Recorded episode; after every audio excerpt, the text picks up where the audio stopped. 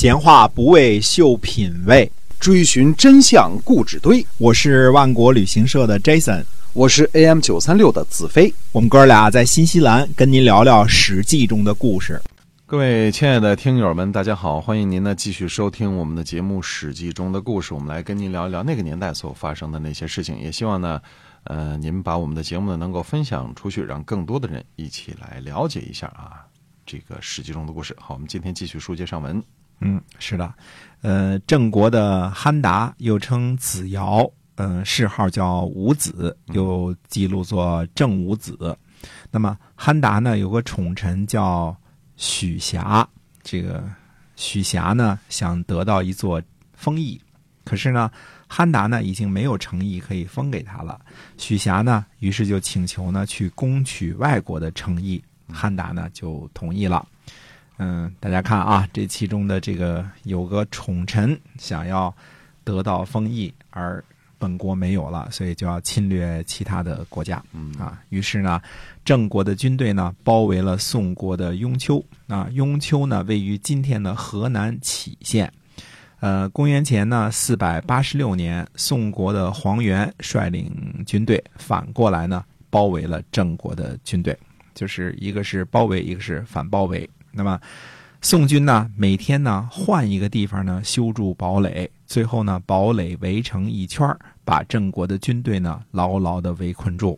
郑国的军队呢被围，诶，一点希望都没有，就是突围的希望没有啊。军队呢就开始哭。那么憨达呢就从郑国呢率领军队前来救援，结果呢被打得大败，所以。呃，公元前四百八十六年，这个雍丘之役呢，是最后被宋国这个战胜了啊。呃，仔细观察一下公元前四百八十六年的这个宋国战胜郑国的雍丘之役呢，就发现呢，宋国的这个战术呢，就是近代所流行的所谓的围点打援，对吧？把一部分孤军深入的军队团团围住，再组织力量呢攻击增援的部队。增援部队一败呢，被围困的军队必降。啊，这是一个，这是一个，呃，围点打援啊。简简简单的说啊，在这个近代史上，这个屡见不鲜的啊。那么，呃，如果我们看的话呢，从西方看的话，公元前五十二年的时候呢，凯撒决战高卢的这个。大约是第七年吧，嗯，这个，呃，叫阿莱西亚围围困战，理论上呢和雍丘之战呢同出一辙啊。阿莱西亚围困战时候呢，呃，罗马六万士兵围困阿莱西亚要塞的八万高卢军联军，并且呢击败了增援的二十六万联军，这是冷兵器战争史上的围困，叫 siege。战争的典范，嗯。啊，历来这个是上军事教科书的啊，呃，这个我们再提一句呢，是阿莱西亚围困战之后呢，这个高卢呢就再也没有像样的大规模的反叛了，基本上高卢被征服了，这个呃都记录在这个凯撒的一本书叫《高卢战记》啊，很好的一本书啊，这个是是历史文学的典范啊。那么雍丘之战呢，来观察呢和。阿莱西亚这个围围困战呢，呃呃，相似的地方很多。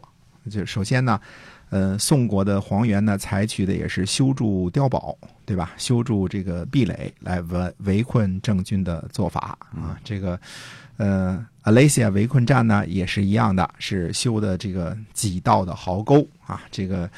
嗯，中间有一段这个平地，啊，有内内三层、外三层的这种围困战啊，它实际上是利用了这个呃攻势，利用了这个这个攻势，不只是人力，否则六万围困八万，这个再打二十六万，这是不可想象的事儿啊。如果是一比一来讲，它利用了很多这个地势，这个修筑的这个攻势啊。只不过呢，中国的这个史书呢记录简略，没有这个。怎么说呢？没有记录这个围困的细节和敌我双方的人数对比、交战过程。那么凯撒的高卢战记就不一样了。啊，雷谢围困战呢，各项的细节，包括怎样修筑碉堡，比如说把这个木头熏干了之后，这个削成尖儿，这个几十度角的排在这个壕沟的底下，然后中间一层的壕沟灌上水。嗯，呃，还有在外边修的这种就是。就是树尖朝上的这种陷坑啊，梅花坑这种这种东西啊，所以记录的非常的详尽。我们就知道呢，当时阿莱西亚围困战这个打的多么的惨烈，然后最后怎么样，这个嗯、这个凯撒战胜了啊。这凯撒是这个冷兵器时代的战神啊，这个打仗呢是。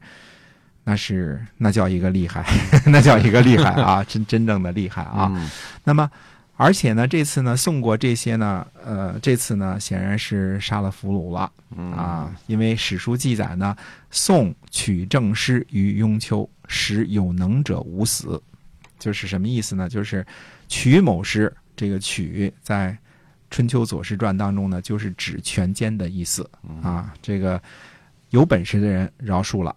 就有能者哈，那有本事的饶恕了意思，其他的人就没饶恕啊。全杀了。嗯哎，这个宋国人呢，带着这个呃贾章和郑罗回到了宋国，就记录这么俩人。这可能还有其他有本事的人啊，嗯呃，但是这次是杀俘了啊、这次呢，呃。郑国呢主动挑起的雍丘之战，但是以大败而告终。汉达呢这个时候应该是郑国的执政大臣啊。那么，呃，晋国的赵简子呢就占卜是否救助郑国，结果各种占卜呢都是不吉利啊。占卜说呢进攻齐国吉利，但是进攻宋国进攻宋国呢不吉利，可见呢这个在齐景公死后啊，所谓的东盟已经告破了。郑国呢，很可能已经和晋国呢讲和了，所以赵简子呢才有占卜是否救援郑国这么这么件事儿啊。那么晋国的史赵说呢，说这次呢是郑国先发起了这个对付宋国的战争，所以郑国呢是有罪的。这个判断是正确的啊，不只是合乎周礼，也合合乎我们现代人的这个想法。你是侵略者嘛，对吧？嗯那么同样呢，这个我们说这同一年啊，公元前四百八十六年呢，楚国讨伐陈国，因为陈国呢和吴国讲和的缘故，你看这又重复以前霸主之间的这种争夺了啊。这个吴国来来这个这个吴王夫差不是来伐这个陈国嘛？陈国估计被围就讲和了，因为楚昭王这个卒而退兵嘛，对吧？嗯那么其实陈国也是挺无辜的啊！你说楚昭王死了，退兵了，楚国是吧？没人帮助了，靠陈国跟吴国干，怎么干得过呀？对吧？嗯讲和了，那楚国这次不答应了，又来这个说说理儿啊。那么公元前呢，四百八十六年呢，呃，还发生了一件大事儿，那就是吴王夫差呢挖了运河邗沟，邗沟呢。呃，邗位于今天的叫江苏扬州啊，叫邗啊，即一个干一个耳刀这个啊。那么吴国人呢，在这里呢筑城，呃，挖运河，连通长江和淮河。